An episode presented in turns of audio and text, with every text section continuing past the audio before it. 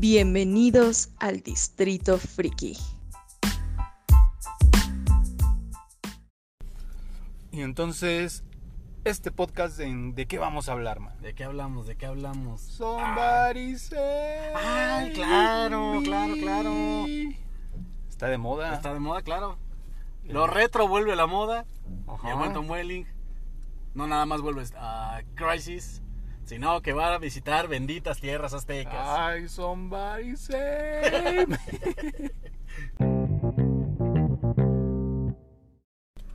Amigos de Distrito Friki, sean bienvenidos una vez más a este su espacio, a este su cómic número 8, volumen 1, o lo que es lo mismo, pues el episodio 8 de la temporada número 1. Y como ya lo escucharon un poquito en el teaser, este día hablaremos muchísimo sobre Tom Welling.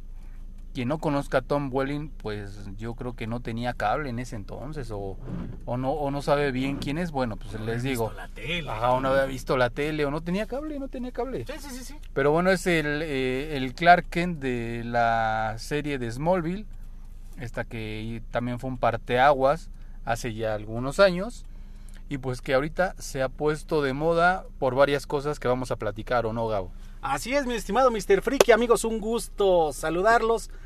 ¿Qué revuelo causó esta serie de noticias alrededor de Tom Welling, alrededor de Smallville y alrededor de Superman? O sea, quieren que no, es un- el superhéroe más emblemático en la industria de los cómics, en el caso de Superman. Y Tom Welling sí dejó su huella como Superman, bueno, como Clark Kent más bien en esta serie de Smallville. Y gran revuelo causó la semana pasada, incluso a, a principios de esta, la noticia de que Tom Welling se incorporaba a este gran evento de Crisis en las Tierras Infinitas, Crisis on the Infinity Earths, que es el, el capítulo crossover de Arrowverse. Bueno, un, un evento de cinco episodios en el cual Tom Welling va a interpretar a un tercer Superman. O sea, eso va a ser una locura. Porque ya tenemos a Tyler Hoechlin, que es el, el Superman del Arrowverse. Ajá. El, el, el estelar. Como que el original. El original, exactamente. Tenemos a Brandon Ruth, que es Atom en la serie de Legends of Tomorrow, también de integrante del Arrowverse. Ajá. Y quien también va a retomar el manto de Superman, como lo hiciera en el 2006 con Superman Returns, en esta película de, dirigida por Brian Singer, Ajá. la cual, así como los toros, generó opiniones divididas. A algunos les gustó, a otros no les gustó, ya después platicaremos de ello. Y menuda sorpresa al enterarnos que Tom Welling aceptó la propuesta de los señores de Warner, de la cadena CW, para retomar ahora el papel de Superman. Lo que hubiera pasado en Smallville ya en estos ocho años que, que tiene de concluida la serie. O sea, va a ser, va a ser un evento muy, muy, muy épico y muy, muy comentado para finales de 2019 y principios de 2020. Va a ser, va a ser, va a ser yo creo que el parteaguas en el Arrowverse. Ya, ya Ah. Ah, bueno, perdón. Digo, aprovechando ya también que esta despedida de Arrow Ajá. como serie ancla y el- la llegada de Batwoman ya como, como una nueva propuesta por parte de estos señores de CW. Ya habían hecho un guiño a, a la serie de Smallville, eh, el, el Arrowverse pasado, cuando van eh, eh, Flash y, y Flecha Verde a, o van en el tiempo y viajan en el tiempo y llegan a obviamente a Smallville y ponen la canción épica de la entrada de esa serie que era de Rey Misero de Save Me ¿no? Entonces, Somebody Save Me, que es- se volvió su One Hit Wonder porque no le he conocido otro otro Sí, ¿no? otro hit Fue, a él. fue su carta de presentación y... de despedida. Su- exactamente.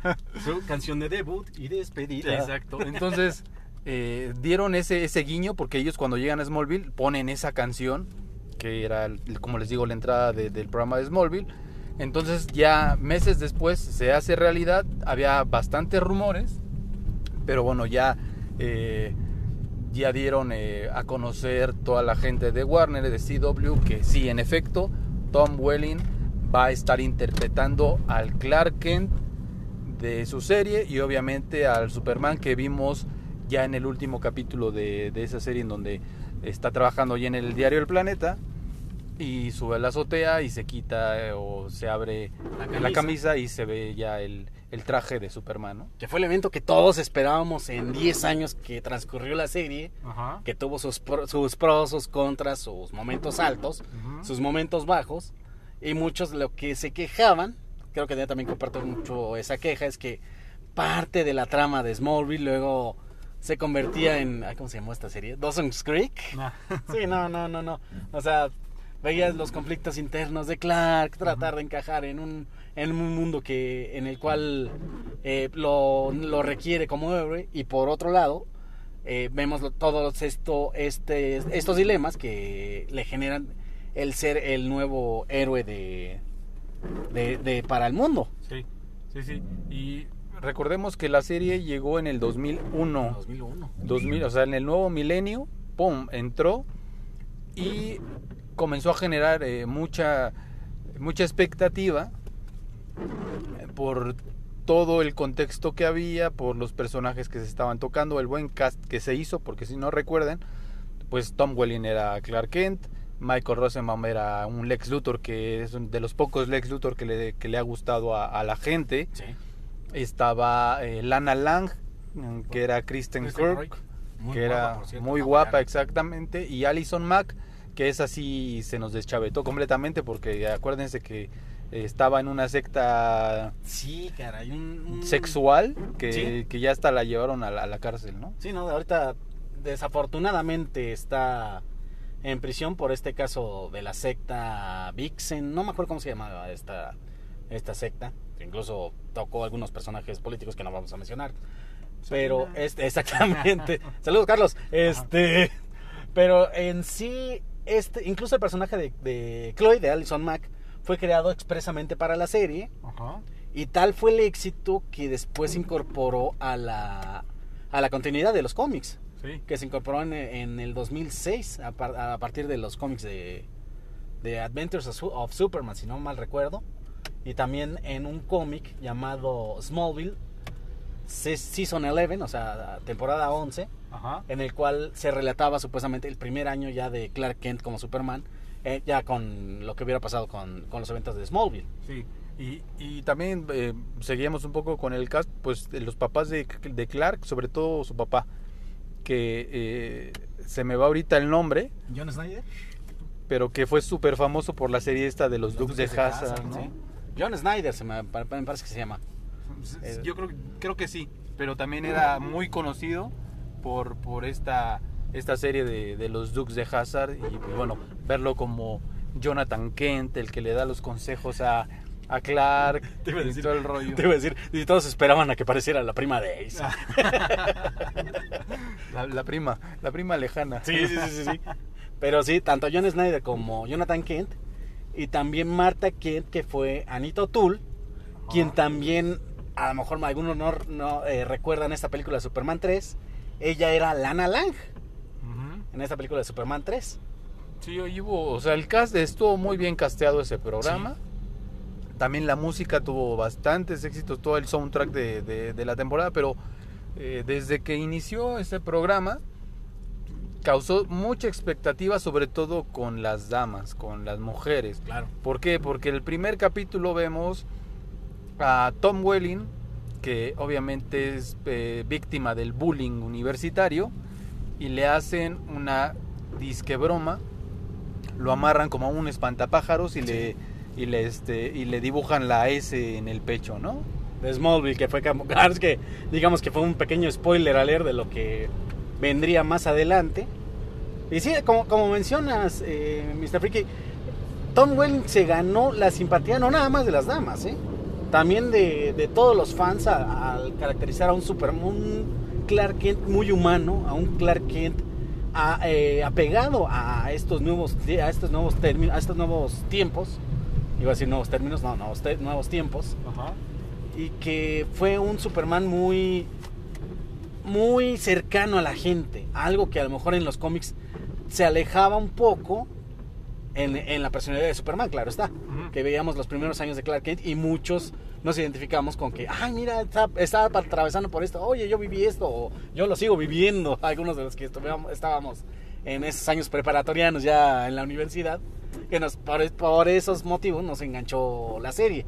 Que ya después empezaron a presentar muchas cosas relativas a, no nada más a la mitología de Superman, sino también al universo DC. Ahí conocimos una primera versión de, de la Liga de la Justicia con Aquaman, con Green Arrow, con Flash, en unas versiones jóvenes.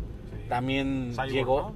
Cyborg, también llegó, llegó Supergirl, en ese caso era Laura Wonderworth, me parece que se llama La- Laura Wonderworth. Ajá. Y también vemos la primera versión, una versión más joven de Lois Lane, interpretada por Erika Durance, Ajá. quien también nos dio la sorpresa que Erika Durance se incorporaba a este a Crisis and Infinity Earths, que de, de la cual vamos a hablar un poquito más adelante. Pero fue una, fue una serie muy bien amalgamada, muy bien orquestada, que si duró por 11, te- eh, 10 temporadas, Sí. fue por algo.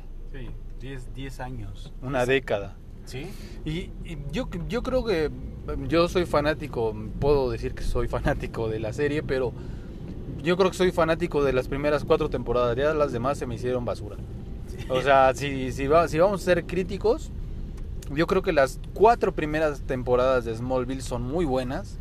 El conflicto que hay entre Lex y Clark de, de que cuando Clark le salva la vida a Lex Luthor y Lex Luthor ya lo empieza a, a investigar porque eh, se, no sabe Sus habilidades o, no o no, normales. su- o se cuestiona cómo lo salvó en aquel puente de donde choca. Sí. Y, entonces, hay una dualidad de que sí, a veces sí son amigos y a veces eh, no, y lo, ambos se investigan.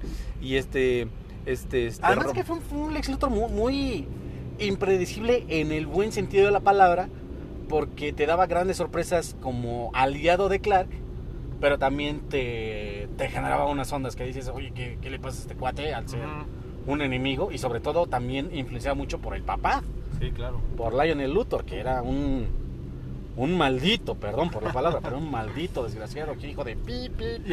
Y, y y aparte de eso, estaba eh, los problemas o el romance con Lana Lang. Claro. que era característica de esa época, ya sabes, de preparatorio, universitario, sí, sí, sí. preparatoriano, que está enamorado de la chica y la chica no le hace caso y está con, con los losers del... De, no es cierto, con los jugadores de americano creo que eran, Sí. Y no le hacía caso, entonces se volvía como que su mejor amigo, pero no se animaba a decirle nada, entonces tenía a su confidente que era esta Alison Mack y le contaba todo. claro. Entonces... Cualquier sí, parecido con la realidad es mera coincidencia, Ajá, muchachos. ¿eh? Entonces estuvo, estuvo, estuvo bastante, bastante buenas esas cuatro temporadas. Y hubo capítulos eh, muy épicos durante estos 10 años eh, que duró la serie.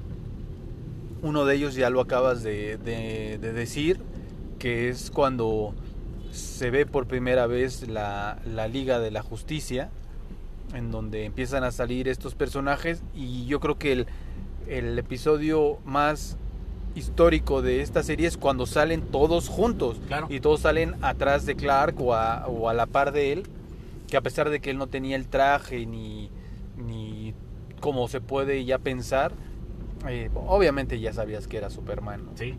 No, y además también eh, es de estas series, de estos capítulos, en los cuales ves a la Liga de la Justicia y creo que de, la- de las primeras veces que uno no pregunta, ¿y dónde está Batman? Sí, No, Sí. no se extrañó para nada esa- la presencia de Batman. Y además se vio una Liga de la Justicia muy joven y muy, este, muy, muy cohesionada para... ah, Es que a pesar de su edad, se ven muy, muy experimentados y muy, muy cohesionados esa, en esos capítulos. Sí. Y otro que, bueno, así de bote pronto, yo me acuerdo también mucho que, que me impactó, fue cuando muere el papá de Clark Kent. Que al final, eh, en el funeral, se queda nada más él, solo con su mamá. Y obviamente todos los dejan y... Está fuerte esa, está fuerte Sí, esa claro. escena y... Pero está súper bien llevada la música y todo, pero sí me dejó impactado también esa, esa escena de cuando se muere el papá de Clark. Que también ahí tomaron mucho, eh, bueno, tuvieron varias bases, sobre todo la película de Superman del 78, donde muere Jonathan Kent, y también esta historia de Man of Steel, escrita por John Byrne en el 86, donde también se plantea el fallecimiento de Jonathan Kent, y esto, esto después también lo retoma Smallville, Y lo retoma también después Grant Morrison para All Star Superman. Y yo y digo, hablando de estos de estos episodios que, que dejaron huella, no sé si me vaya a saltar a algunos otros, pero bueno, No, no, o sea, adelante, adelante. es lo que se me viene a la mente es cuando no, no recuerdo bien si llega una piedra este con kriptonita roja o no me acuerdo que es cuando se, se pone negro, cuando se vuelve malo Ah, claro. y se pone Sí, eh, la, pla- negro, la o sea. playera negra con el logo plateado de Superman. Que ¿no? todos decíamos que era el Superman emo, casi, casi. Pero sí fue también de esos capítulos en donde se conocían las difer- los diferentes tipos de kriptonita y los efectos que tenía sobre Superman. Y también otros de los capítulos, bueno, sobre todo los invitados, yo me recuerdo mucho que lograron eh, llevar todavía a Christopher Reeve, Ah, sí, que en paz claro. descanse, Ajá. y a Margot Kidder, Ajá. que, que son Superman y Lois Lane recordados por, la, por estas cuatro películas eh, del 78 al 87, más o menos. Sí. Sí, me acuerdo bien de la de esta, la de. Ahorita que me, que me hiciste recordar, la de. ¿Qué te iba a decir Keanu Reeves? No, Christopher Reeve. Christopher Reeve. Que era un este un científico Sí. que salió en. Todavía sa- sale en silla de ruedas. Obviamente, Sí, se claro, recuerdan, claro. estaba parapléjico este, porque se cayó de un caballo. Entonces sale como un científico y lo llama o lo manda a traer para que platiquen, etcétera. Entonces, es, esa escena también es muy recordada y muy épica cuando está el Superman del pasado y el Superman actual en ese entonces. En- Estamos hablando de los 2000 No, y además muy emotiva esa, esa escena, esos momentos, porque ves, ahora es que ves, ves la, la, la unión de dos, dos eras que... Ahora es que el, el pasado y el presente y el pasado que marcó sobre todo a Superman en los medios de comunicación. Y no, y no me acuerdo bien de, de qué era, pero según, si tengo buena memoria, era que habían encontrado algo de Krypton, ¿no? Sí. Le iba a hablar, ¿no? Sí, vestigios de, de Krypton de su planeta natal. Y es cuando va a platicar. Y de hecho, la asistente era Margot Kidder. Es lo que también, Ajá. lo que también recuerdo. Sí. Y curiosamente, ahora es que, además de Erika Durance y de Margot Kidder, en esa serie también salió Amy Adams. Como. Salía como una de las amigas, no mal recuerdo, ¿no? De, ¿De de, Lana Lang? de Lana Lang. Sí, que era la gordita incluso. Ah, no me acuerdo, fíjate de eso. Pero sí, salió, salió, salió en esa, en esa serie. o sea, es- es- te digo que estuvo, estuvo muy, muy curioso esa, esos detalles que, que tuviste a tres Lois Lane Ajá. de toda esta época de Superman en los medios de comunicación. Sí, claro. Y yo creo que también, punto y aparte de, de en las series, cuando entra, dices, Erika Durance para hacer el papel de Lois Lane y hacer ya un trío ahí romántico entre Lana Lang, Lois Lane y Clark Kent, que a final de cuentas pues se queda con Erika Durance o Lois Lane, la- ¿no? Exactamente, Lois Lane sale la ganona en ese, en ese aspecto. Exactamente. Y todavía estoy recordando algún otro. ¿Tú te acuerdas de otro capítulo así que haya dicho, ah, wow? La con la Liga de la Justicia, los finales de temporada también eran importantes. Por ejemplo, en, el en la, en la primera temporada, cuando salva a Lana, ahí si me pueden más o menos recordar, porque ya tiene rato que no, no veo Smallville, cuando la salva de un tornado, Ajá. que es cuando eh, sale a reducir sus poderes, la primera vez que vuela incluso, son de los esos momentos que se te quedan grabados pa- de- por parte de, de un Superman que va conociendo su potencial y que sabe cuál es su destino, que es eh, eh, salvar al, al mundo de, de las amenazas de diferentes aspectos.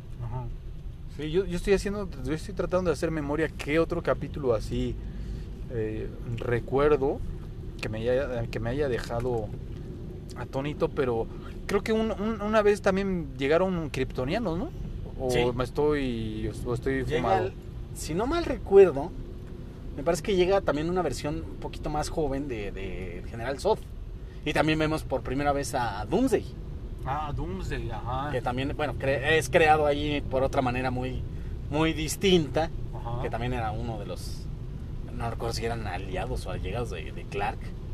Y también aparece en esa serie uno de los personajes que a mí en los cómics me encanta por su naturaleza, que es Bizarro. Ah, sí, que es eh, que es la versión la el antítesis de Superman que es eh, más brusco que no que no lleva un orden que la apariencia la apariencia es muy grotesca pero que es un personaje muy muy muy que se le puede sacar mucho provecho por, eso, por esas características. Sí, mira, fíjate, no me acordaba de, de Bizarro, pero sí me acuerdo eh, perfectamente cuando eh, llega con la misma cara de, de Tom Welling Sí. y hasta después se ve que es Bizarro. También me acuerdo que aquí también sacaron la fortaleza esta de La fortaleza de la soledad. de la soledad, que ahí también iba Clark a, a hablar con, con su padre, que le daba consejos y todo, también era muy, muy allegado eso a, a los cómics en ese momento. Ah, con- ah, es que eh, acudía con Yorel a, a pedirles esos consejos y esa sapiencia. Y es justamente es en la Fortaleza de la Soledad donde descubre el traje kryptoniano en el, cua- el cual se enfunda y después se convierte en el hombre de acero. Y, y quien se lo entrega, que también es una de las escenas muy, muy representativas, es el papá, pero el papá terrestre. Jonathan Kent que aparece para para entregarle el, el traje y que lo eh, encaminarlo al camino al camino del bien Sí. a que defendiera los ideales de, de la democracia la justicia y todos estos este todo este estilo de vida occidental que yo no puedo decir el estilo de vida americano el estilo de vida occidental precisamente Sí, que salía como un tipo Yoda, ¿no? Como exactamente una- sí sí como una un holograma, ¿no? Sí, sí, sí. Como un este. Como, como esa, esa voz de la conciencia que debe de permear en, en estos, en esta. en el hombre de acero.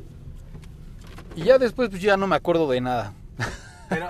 sí, es que como dices, o sea, las primeras cuatro temporadas fueron muy emocionantes y ya de la quinta a la octava se centraron más en los dramas emocionales, en, en estos conflictos que, que prevalecían por parte de Clark. Y eso fue lo que empezó a enojar a muchos, a mucha gente, a muchos espectadores que empezaron a un poquito a alejarse de la serie. Que, como les decía al principio, la empezaron a comparar con Dawson's Creek. Ajá. Que creo que ya eso ya, mucho ya calentaba. ¿eh? Y Eso. yo, y yo creo que también se tardaron mucho en que él saliera ya con el traje. O sea, yo pensé que en una temporada completa iba a salir con el traje, pero no.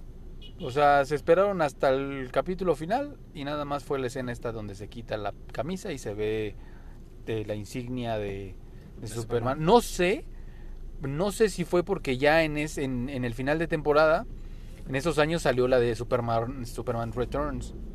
Entonces no sé si era para que no, no hubiera ahí problemas o algo de derechos, pero salió nada más en un capítulo. Incluso los productores, bueno, en- en varias entrevistas han, y el mismo Tom Welling han, han declarado en, en diferentes entrevistas que por qué, eh, mucha, la pregunta recurrente es, ¿por qué esperar al final de temporada, para- al final de la serie prácticamente, para presentarnos a Superman?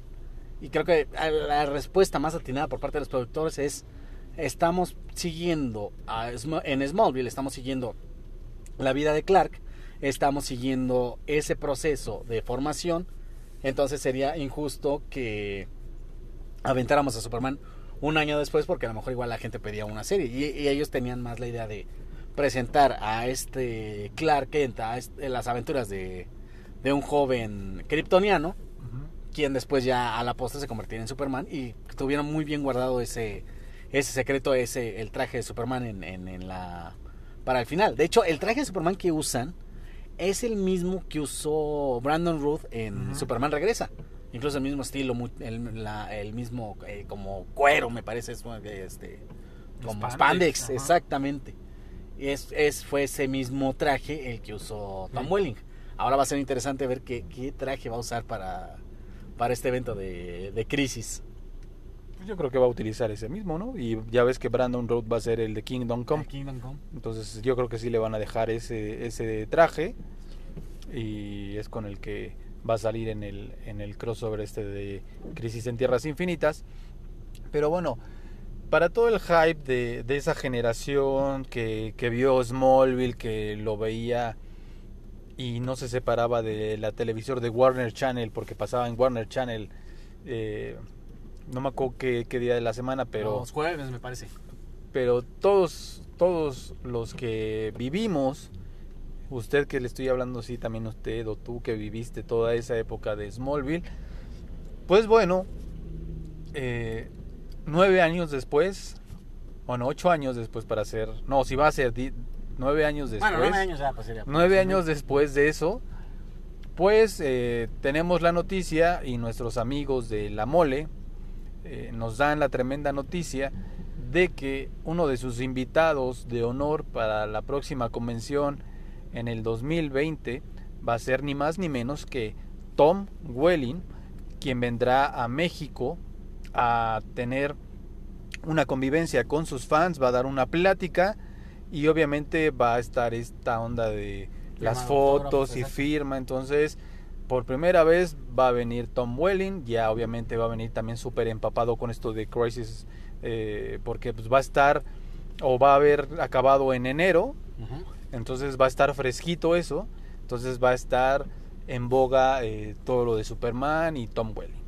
No, sumado que también eh, tuvieron eh, el, el latino, los organizadores de la mole, de traerlo con todo este, como mencionas, con todo este hype y con toda esta emoción. Además de que creo que eh, la mole se ha preocupado mucho por, por traer a, esta, a estas grandes personalidades, no nada más eh, del cine y la televisión eh, basado en superhéroes, sino también de los cómics. Eh, yo recuerdo, por ejemplo, la conferencia que dio que dieron tanto Frank Miller como Brian Sarel en el 2017 fue, eh, fue fenomenal y en el cual te quedas con mu- muchos conceptos. Habló de, bueno, de básicamente porque, eh, los cambios que hizo a Batman en Batman Year One. Digo, vamos a apartar un poquito de- del tema de, de, de Superman. Ah, y recordemos que Frank Miller también está tra- trabajando en un cómic llamado Superman Year One, el cual ya, el primer número ya está en Estados Unidos. Y aquí podría llegar en seis meses más o menos. No sabemos todo cómo, cómo- cuáles sean los planes de, de DC en México para traerlo. Pero este, este cómic de, de Superman Year One va a explorar esos. Una, una visión, a lo mejor no tan oscura como Batman Year One, pero sí va a ser una, una visión también muy fresca, eh, basada también en lo que se vio en Smallville y en otras vivencias también ad hoc a- al siglo XXI lo cual es interesante para ver eh, qué, qué elementos se van a incorporar a esta mitología de, del hombre de acero. Y lo que mencionaba Frank Miller, bueno, un poquito de lo que mencionó a grandes rasgos en México, fue los cambios que le hizo a Batman en Batman año 1, como recordaba a Daredevil, que fue su primera oportunidad de- por parte eh, que le dio Marvel para escribir un, un personaje, el cual lo redefinió. Y también él mencionó algo muy importante, ahora con todas estas tendencias digitales, con estas cuestiones de vender los cómics eh, de manera digital. Y él mencionó que él valora más verlos en papel porque él no estuvo trabajando gastándose la vista para que nada más tuviera su trabajo en una pantallita de 10 por 15 centímetros más o menos. Entonces eh, fue interesante lo que trajo eh, Frank Miller en ese año. También han venido otras personalidades, Adam West, Stan Lee. El año pasado vino Tom Grummett, vino Michael Rooker, quien es John en, en Guardianes de la Galaxia. También vino el Flash de Flash la serie. ochentero. El Flash ochentero, exactamente. John Wesley Sheep. ¿no? Algo así, ajá. John No, Sheep Wesley West. Sí.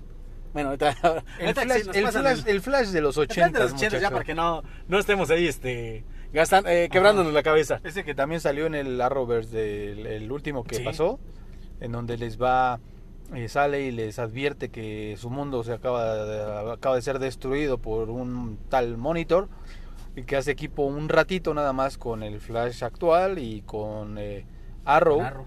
este y hasta que vuelve a salir Monitor y este y lo desaparece, no sé qué le haga, pero bueno, también él tuvo ahí como que eh, lo sacaron de, del olvido Sí. y lo volvieron a poner otra vez en la pantalla y en ese instante es cuando, cuando llegó a la mole también. Y también vino eh, el Power Ranger, el verde.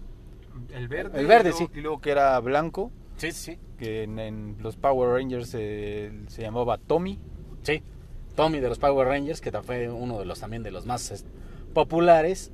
También vino Kevin, Kevin Eastman, que es el creador de las Tortugas Ninja. Y también vinieron otras personalidades, por ejemplo, eh, vino Jock, vino eh, José Luis García López, quien es quien redefinió estéticamente a los personajes de DC en la década de los 70 y también vino un dibujante, quien también ya es gran amigo de Distrito Friki, que es el, el buen Jock, al quien le mandamos un saludo, también eh, ferviente fan de este, de este programa. Y, y muchas personalidades. eh, también estuvo, por ejemplo, Rafael Durán, Ujú. quien fue el, el primer hombre que se atrevió a, a escribir y a dibujar historias de Spider-Man para México. Sí. Porque antes se tenían que sacar los, los cómics quincenales, los materiales eran mensuales, entonces ¿cómo cubrían esa, esa necesidad? Pues haciendo material propio. Esa fue una de las eh, cosas interesantes y te- eh, lo que les menciono. La mole se ha preocupado por traer todas estas personalidades de, de gran, de gran renombre a- para convivir con los fans y poder aprenderles un poquito más, además de, de toda la vendimia y todo, todo lo que conlleva este, estos grandes eventos. ¿Y cómo está la cosa que nuestros amigos de la mole también anunciaron que ya creo mañana o en estos días de ya empieza la preventa para el autógrafo y la foto con Tom Welling. O sea, falta un poquito medio año para que sea la mole y ellos ya van a sacar la preventa porque es tanto impacto que le ha dado a la gente que pues lo quieren tener ya bien amarrado y que el contrato se firme, yo creo que ya hay un precontrato ahí. Entonces eh, la gente ya está muy emocionada por lo que hemos leído de que venga Tom Welling. Entonces pues, la preventa ya va a estar. Entonces vean qué tanto impacto tiene que a nuestro parecer yo creo que en, en la preventa se van a acabar los lugares que tienen ya establecidos para la toma de foto o la firma. Entonces, vaya que, nuestros amigos de la mole están pero pegando con todo y según también hay algunos rumores, va a haber mucho más invitados eh, para esta mole 2020. Eh, y nada más en lo que sabemos nosotros es que van a ser autores noventeros. Van a venir bastantes autores noventeros, le van a tirar a, a- a esa época. Sí. Entonces a la gente de, de 30 para arriba va a estar, Sí, no va a ser paraíso. va a estar, pero, ajá, como dices, en el paraíso de los cómics, porque pues, todas las sagas que, que vimos o que leímos en, en toda la década de los 90, pues los principales van a estar aquí en México. Incluso está manejando que podría regresar. Digo, ese es el rumor, ¿eh? No, no quiere decir que sea oficial o que sepamos algo. que, este, todavía no tenemos eh, infiltrados a ese, a ese nivel. Pero se menciona que Todd McFarlane también estaría regresando. Ahora que mencionas de autores noventeros, por ejemplo, quien ya ha estado en la, en la mole, quien podría regresar, por ejemplo, Dan Jorgens, quien fue uno de los, de los co-creativos de esta gran saga que es la muerte de Superman. Bueno, la muerte y el regreso de Superman. Eh, ¿Quién más podría venir? Eh, John Pues- Dixon, Scott Hanna por parte de Batman, de, toda esta de, de- de Nightfall. Eh, ¿Quién más te Pues podría podría venir Carl Kessel, Bárbara Kessel, que también tuvieron a- en un tiempo, en ese tiempo a, a Superman. Claro. Eh, Ba- Batman podría venir. Eh, eh, ay, ¿quién será de Batman? Déjenme acordarme. Eh, ay, se me va, se me va el. el- Estaba Doug Munch y Jim, Jim Aparo. Bueno, Jim Aparo, que en paz descanse. Ajá. Estaba, ellos tenían el título de Batman. Scott Dixon ¿No estaba y... Carlin? Este, se me va el nombre. ¿Quién, quién, Pero quién? uno que dibujaba a Batman en esa época. Pero, pues digo, hay bastantes autores noventeros Sí. que, que podrían eh, estar eh, en, en esta convención de cómics. Digo, podemos decir igual también a, pues, a echar nombres al aire. Ajá, Pero, McFarlane, ajá, pues, eh, Eric Larsen podría ándale. venir. Scott Williams, que es el Sí. entintador de, de cabecera de Jim Lee. Sí. Jim Lee podría venir. Jim Lee. Que bueno, que a Jim Lee le encanta venir a esta a estas benditas tierras mexicanas. La última vez que vino fue aquí a la Car Capital Fest, que ahí tenemos la- las fotos en, en nuestros perfiles de Facebook, de Twitter. Ahí chequenlas. Eh, fue, que fue una, una gran experiencia. Entonces hay que estar atentos a ver qué, qué otras personalidades vienen. Y en una de esas, ah, por ahí andamos ahí dando lata, ¿no? Sí. Digo, que- puede, que ser a ahorrar. Jim Lee, podría, digo, podría ser Will Portacio, que también dibujó en ese entonces en Marvel. O sea, bastantes, basta este Rob Liefeld, ah, claro, el creador de Deadpool. Creador de Deadpool, po- tal vez. Digo, Tal vez. nosotros estamos Sí, nada más estamos aventando nombres a, a este- pero son, son autores eh, noventeros que eh, imprimieron su sello en una época, no puedo decir dorada, pero sí en una época buena, eh, donde salieron muchos personajes y su estilo de cada uno también dejó eh, cimientos para lo que es ahora el, el arte y, y el guionismo en, en los cómics, digo, cuando irrumpe Jim Lee, yo creo que es punto y aparte por todo su estilo de, de, de dibujar, como le este, actualizó a los X-Men. eh, y luego después actualizó a varios héroes de, de Marvel con este héroes renacen cuando la saga de Onslaught entonces él se encarga de, de dibujar igual a varios también Rob Liefeld que siempre se le dice que no sabe dibujar cuerpos humanos los hace muy toscos y que no tienen proporción Bueno, no Pero- se traiga una joya como fue Deadpool. Sí, La que cual- de Deadpool y la X-Force, Sí. que, que también ahí se encargó bastante tiempo. Entonces, sí son, digo, nosotros estamos aventando, como les menciono, nombres al viento. Ojalá y se pudiera dar. Digo, Todd McFarlane, quien no conoce a Todd McFarlane, el, uno de los creadores del, del nuevo estilo también de Spider-Man, Claro. eh, con mucho movimiento, eh, es- o muy oscuro. Un- unos dibujos incluso muy ágiles, sobre todo. También.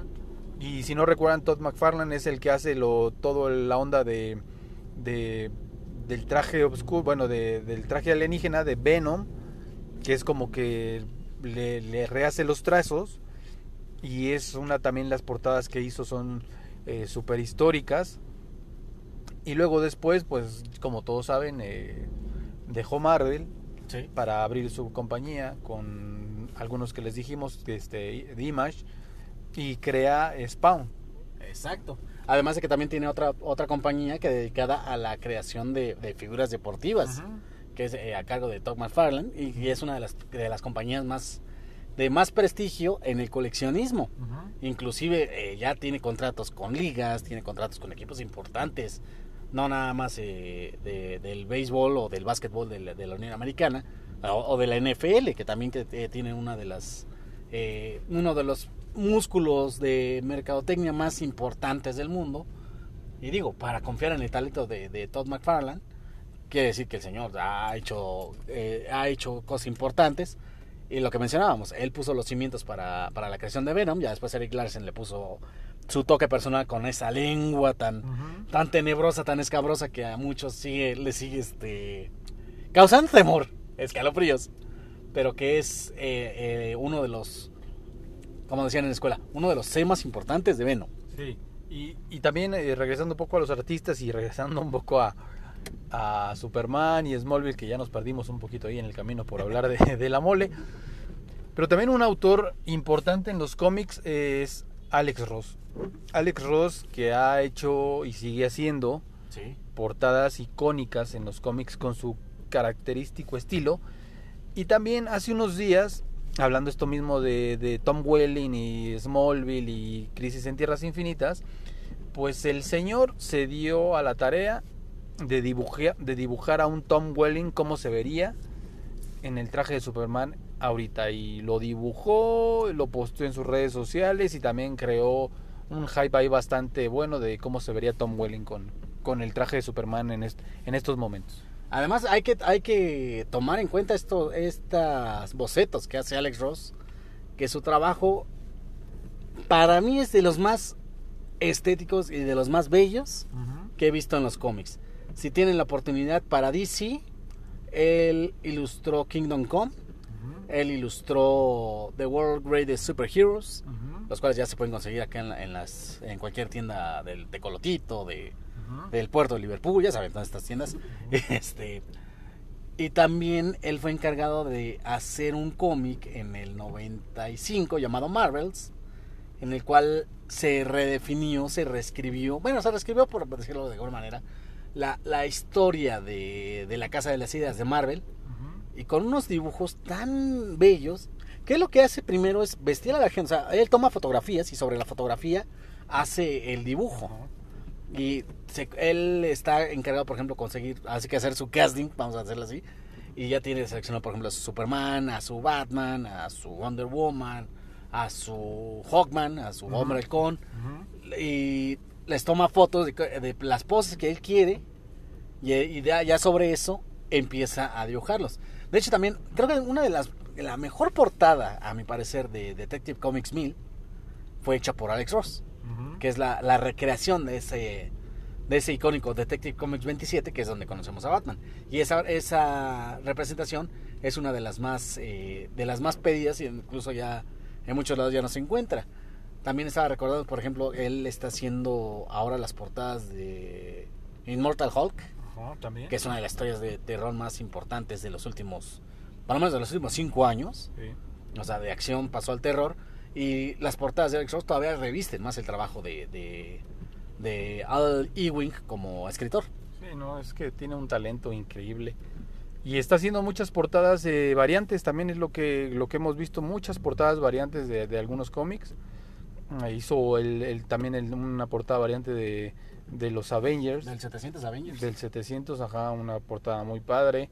Y ha hecho así algunas especiales, o sea, muy, muy específicas, que digo, todo mundo siempre va por ese, esa portada variante porque en verdad son espectaculares. Pero bueno, ya que el gran Alex Ross se haya dado tiempo de dibujar a un Tom Welling con, con el atuendo de Superman, pues eh, ya pueden saber la magnitud de lo que estamos hablando. O sea, esto ya se hizo completamente global, ya eh, todos los fanáticos están vueltos locos de ver cómo, o sea, están esperando ya que den algún spoiler o que salga una foto ahí del estudio a ver cómo... Sí, de las filmaciones, a ver qué es lo que va a tratar estos capítulos, porque además tiene otros personajes importantes. Estábamos hablando en días anteriores que de Kevin Conroy, que va a aparecer como Bruce Wayne, no sabemos si va a aparecer como Batman, quién sabe. Eh, Burt Ward, quien fue el Robin de la serie de los 60s. Ujú. También se está eh, de los que ya están confirmados. Linda eh, Carter. Linda Carter. pues, eh, bueno, son más bien los que ya, ya, ya queremos ya que se amachine, porque de Linda Carter todavía no, no mencionan gran cosa. Bueno, Brandon Roth ya, ya mencionaron, ya también de este... Muchos están esperando, bueno, ya sería una locura, ¿eh? Si meten un cuarto Superman. Imagínate si meten a, por ejemplo, una, una aparición así especial, un cameíto de Henry Cavill. No, ya eso ya se va a volver Sí, ya. la locura, ya, ya, sería, ya, ya. Sería, ya sería el reino de los Supermanes, eso ya de. Crisis en Tierras Infinitas. Pero Exactamente. ya quieres, ya estás spoileando el próximo Sí, Arrowverse de, con, con Reino de Supermanes que Crisis en Tierras Infinitas. Exacto, exacto.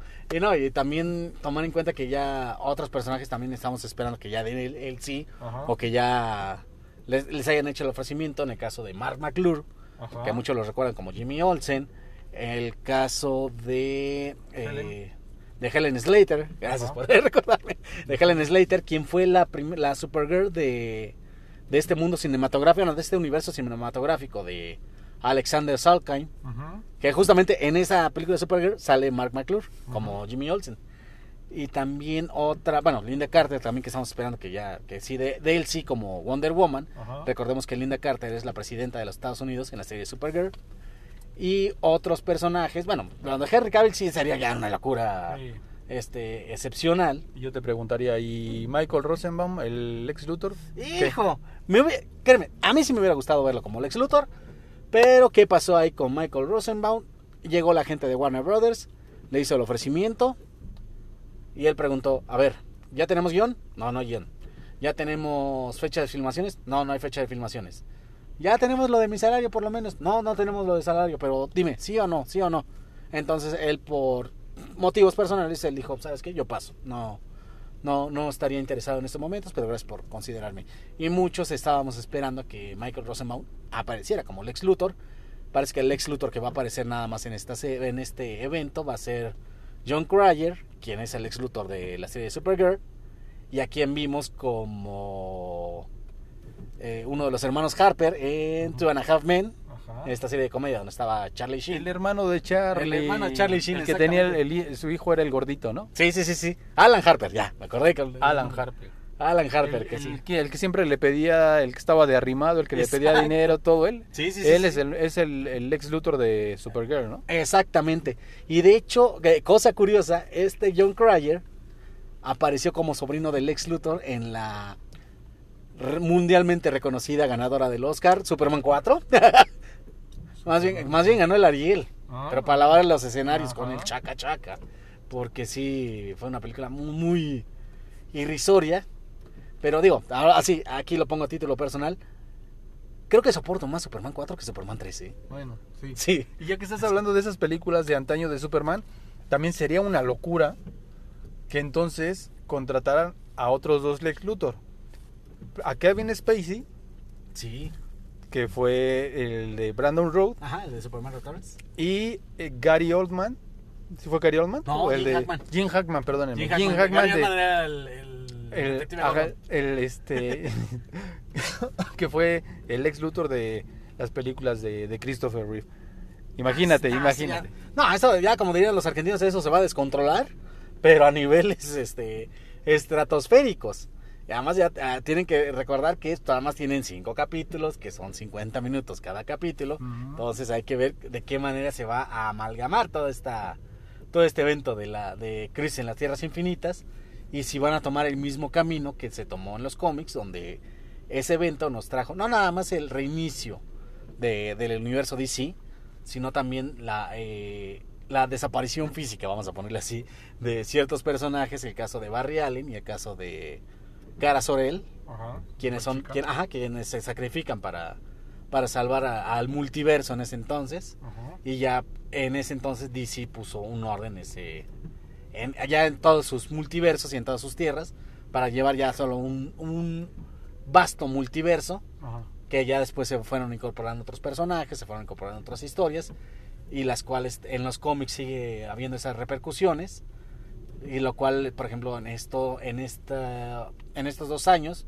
lo hemos visto configurarse en algo que se llama Doomsday Clock que ya esperemos que ya llegue pronto a México porque ya los últimos capítulos están emocionantes Y algo de para, para tocar todavía el tema de crisis, eh, eh, decías que los que se eh, se sacrifican por el multiverso y la humanidad es Barry Allen sí y Supergirl. Pero el de la serie de CW ahorita es Wally, ¿no? ¿O es Barry? ¿Es, Barry? Barry Allen Es Barry. es Barry ahorita Ok. Pero no sabemos si ese, esa, eh, esa crisis va a marcar el final de, de Barry Allen, bueno, de, ¿De? Grand, Just, de Grand Justin eh, como Flash, Ajá.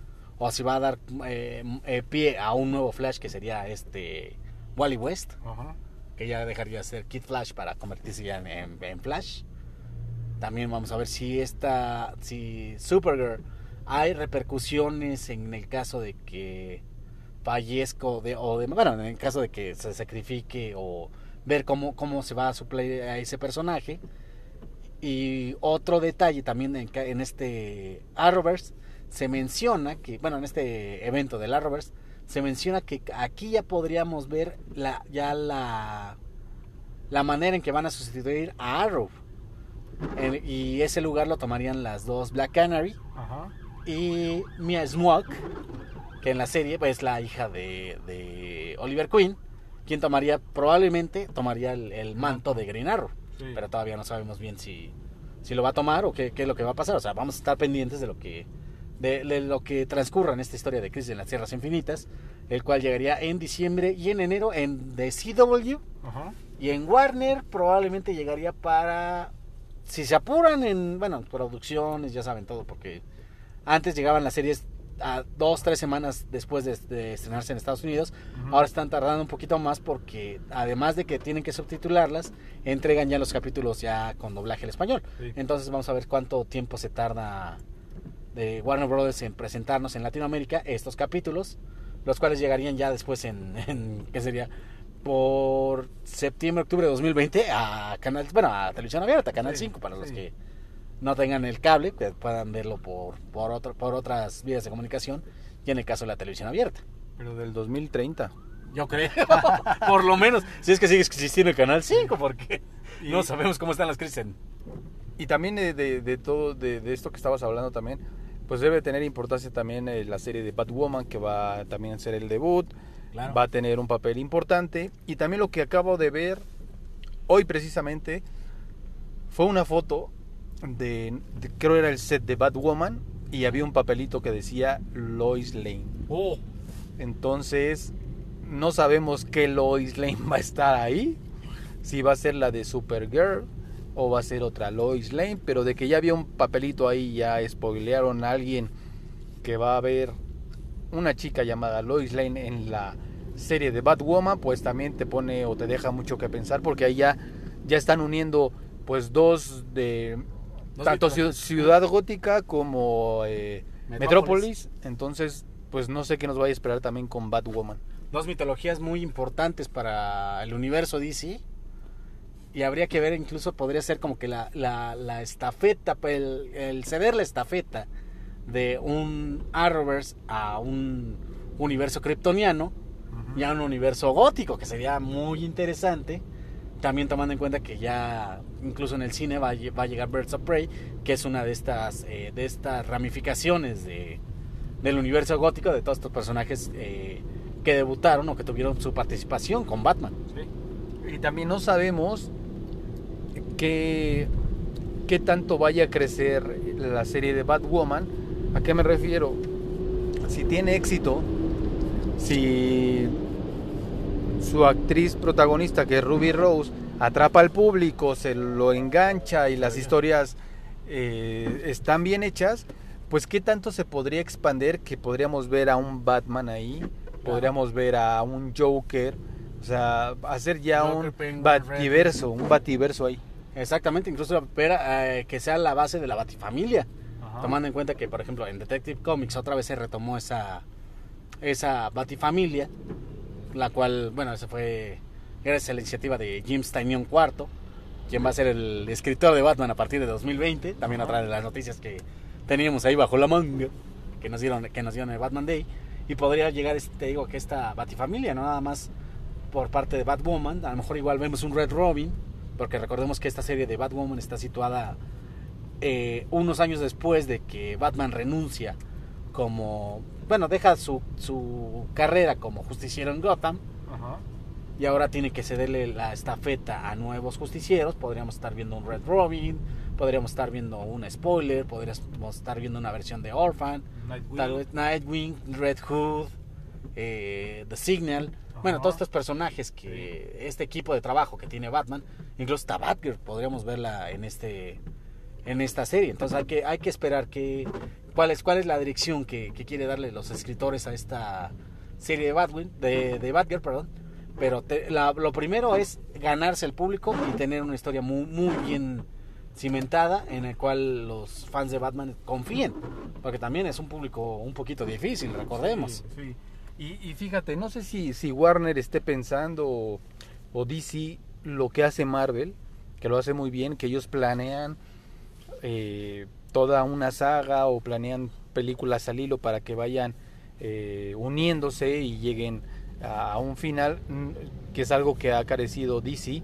Pero mira, pe- pensando igual, no sé si me estoy haciendo ideas al aire, pero haciendo esta, esta, esta idea de la Batifamilia y en la serie de Batwoman, recordemos que en este año eh, Titans estrenó su segunda temporada y ya sale Dick Grayson como Nightwing. Entonces, quién sabe, tal vez podamos verlo ahí también en un Elseworld o algo así, pero de que ya va a existir un Nightwing con el nombre de Dick Grayson ya en un universo de DC, en el universo de su plataforma y de Netflix, pero de que ya va a existir uno, ya va a existir uno.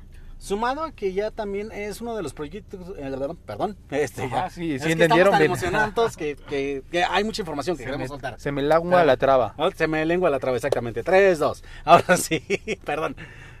Eh, recordemos que DC también había, había anunciado en esta serie de proyectos de películas, eh, tanto, bueno, el reinicio de Batman, Batgirl, que ya la, contra- ya la etiquetaron como prioridad para el estudio, y también habían anunciado una película de Nightwing, la cual sería dirigida por el mismo director que llevó las dos películas de, de Lego Movie. Entonces, por ahí también podría cohesionarse ese, ese universo compartido de televisión y de, de cine, tomando un poquito el, el- el ejemplo de Marvel y además un poquito de golpe de orgullo para DC, porque ellos tuvieron todos los elementos para poder hacer su, su universo cinematográfico, pero se durmieron en sus laureles. Sí. Pero entonces, amigos, ya saben, eh, este año pinta muy bien para DC. Están haciendo muchas cosas. Para nosotros que somos fanáticos tendremos muchas cosas. como ya repetimos, tendremos a Tom Welling en el 2020 aquí en la Ciudad de México, en, en la, en la convención de la mole.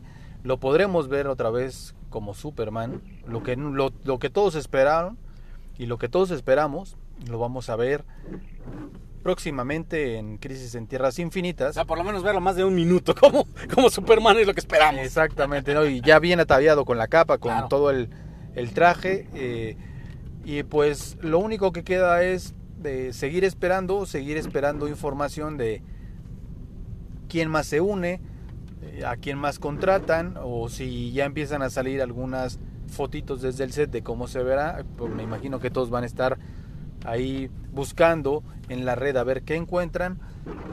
Pero bueno, como cualquier cosa y como un vuelo de Superman, este programa ha llegado a su fin.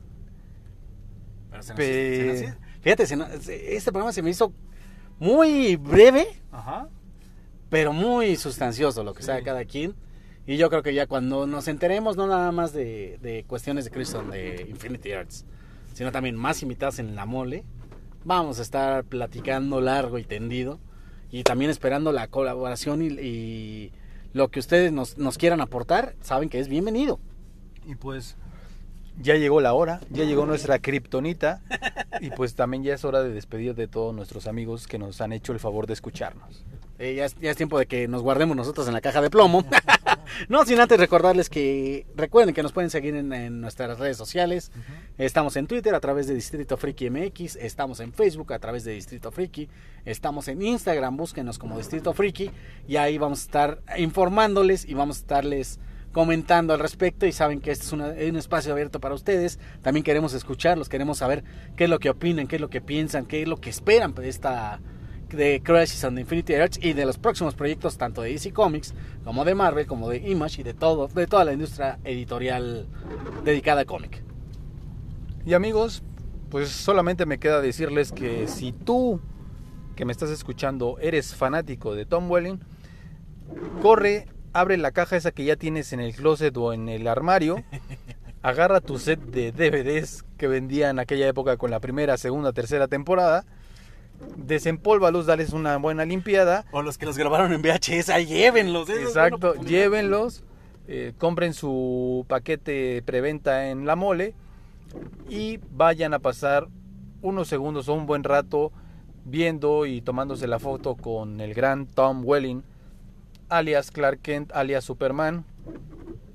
Y pues nada, no me queda más que agradecerles que nos hayan escuchado, que nos hayan regalado su tiempo para escuchar a este par de locos que hablan de lo que más les gusta, que son los cómics. Y bueno, yo soy Mr. Freaky y nos vemos a la próxima.